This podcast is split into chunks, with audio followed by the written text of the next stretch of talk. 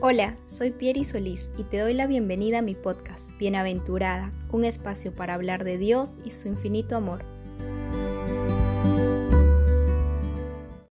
Hola amigas, muchas gracias por escuchar este podcast.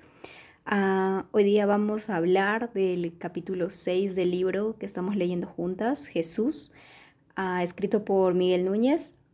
Y este capítulo se llama Jesús como profeta, sacerdote y rey.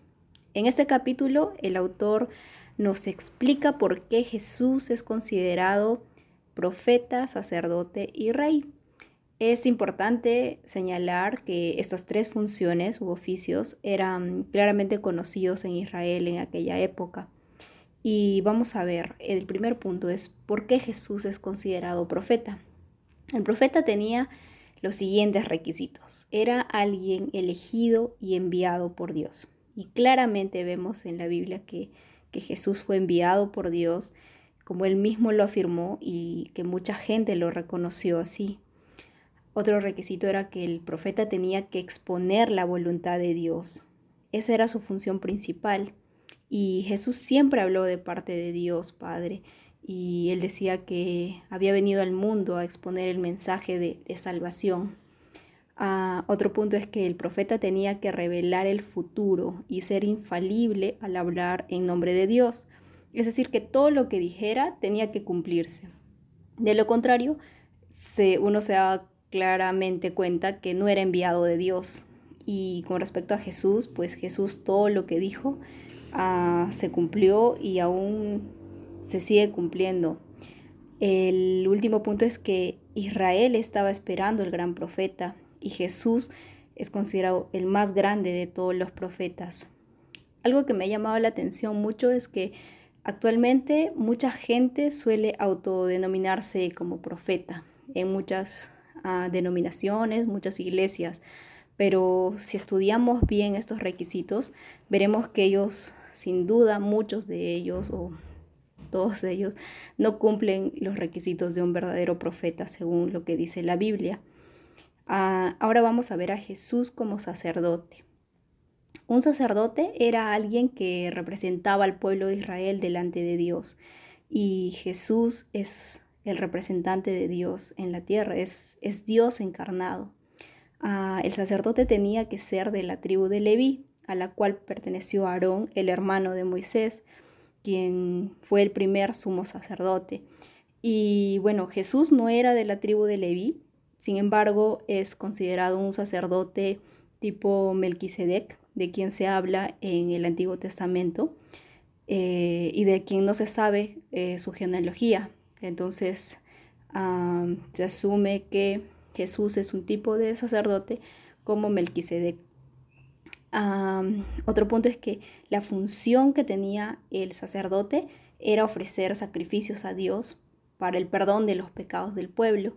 Y Jesús se ofreció como sacrificio por el perdón de, nuestros pecados.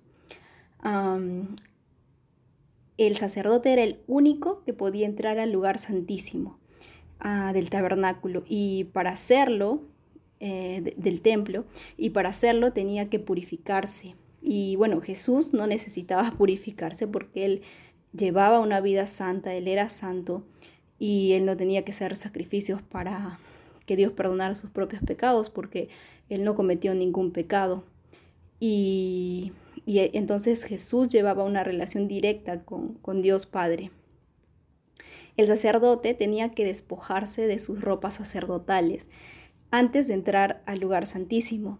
Y Jesús al encarnarse se despojó de su gloria, como dice la Biblia el sacerdote tenía la función también de interceder ante Dios por el pueblo, ¿no? Entonces Jesús intercede por nosotros ante, ante Dios Padre, como dice la Biblia. es importante destacar que el apóstol Pablo en la carta a los hebreos dice que Jesús es nuestro sumo sacerdote. Jesús cumplió la función de sacerdote, pero también de, a su vez, de sacrificio. Jesús puso fin al sacerdocio del Antiguo Testamento, pues cuando Él murió, el velo del, que cubría el lugar santísimo se rasgó en dos. Entonces Jesús había abierto el acceso a Dios Padre. a través de su sacrificio en la cruz. Esto es muy importante que sepamos porque el día de hoy en la Iglesia Católica se habla de los sacerdotes. Sin embargo, como vemos, Jesús puso fin al sacerdocio del Antiguo Testamento, ¿no? Porque, porque Él abrió ese acceso em, entre Dios Padre y nosotros. Él, él es nuestro intercesor. ahora Jesús como rey. Ah, en el Antiguo Testamento Dios prometió, ¿no? Un descendiente de David, que sería rey, y su, reinado sería eterno. Ah, en el Nuevo Testamento se dio cumplimiento a esta promesa a través de Jesús. Y Jesús es llamado en la Biblia Rey de Reyes, Señor de Señores. Y él mismo dice de sí que es el Rey, pero que su reino no es de este mundo, ¿verdad? El reinado de Jesús fue inaugurado cuando se sentó a la diestra de Dios Padre. Y para aquellos que lo reciben como su Señor y Salvador, Jesús reina en nuestros corazones. Y el autor dice algo muy interesante, que el reinado de Jesús alcanzará su máxima expresión cuando someta a sus enemigos y instaure su reino en la tierra.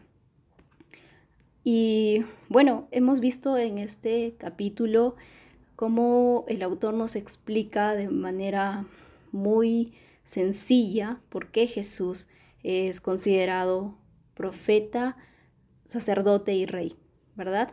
Y hace un paralelo entre, como vemos a Moisés, ah, siendo un prototipo de Jesús, y a Aarón también otro prototipo de Jesús, y a David, ah, porque Jesús cumplió esas tres funciones. Y es importante también que conozcamos por qué Jesús cumplió fielmente esas funciones, ¿no? que reconozcamos que Jesús es nuestro profeta esperado, que Él vino a darnos este mensaje de salvación, que es nuestro sumo sacerdote, porque es nuestro único intercesor ante Dios Padre y es nuestro rey de reyes, ¿no? Porque Él reina en el cielo y Él reina en nuestros corazones y, pronto vendrá a, reinar en, en todos los confines de la tierra. Quisiera dejarte con algunas preguntas para meditar. número uno, ¿en verdad crees en el mensaje de salvación que Jesús vino a darnos? Si es así, ¿estás viviendo de acuerdo a lo que Jesús nos enseñó? Número dos, ¿eres consciente de que solo Jesús es nuestro intercesor ante Dios Padre? Por ello sabes que está mal orar a, a los santos o a otras vírgenes como supuestos intercesores? ¿Podrías decir con absoluta certeza que Jesús es el rey de tu vida? ¿O has puesto a otra persona o alguna otra cosa que se siente en el trono de tu vida? Bueno, amigas, espero que, que meditemos juntas en estas preguntas y gracias por escuchar este podcast. Nos vemos la próxima semana. Bye.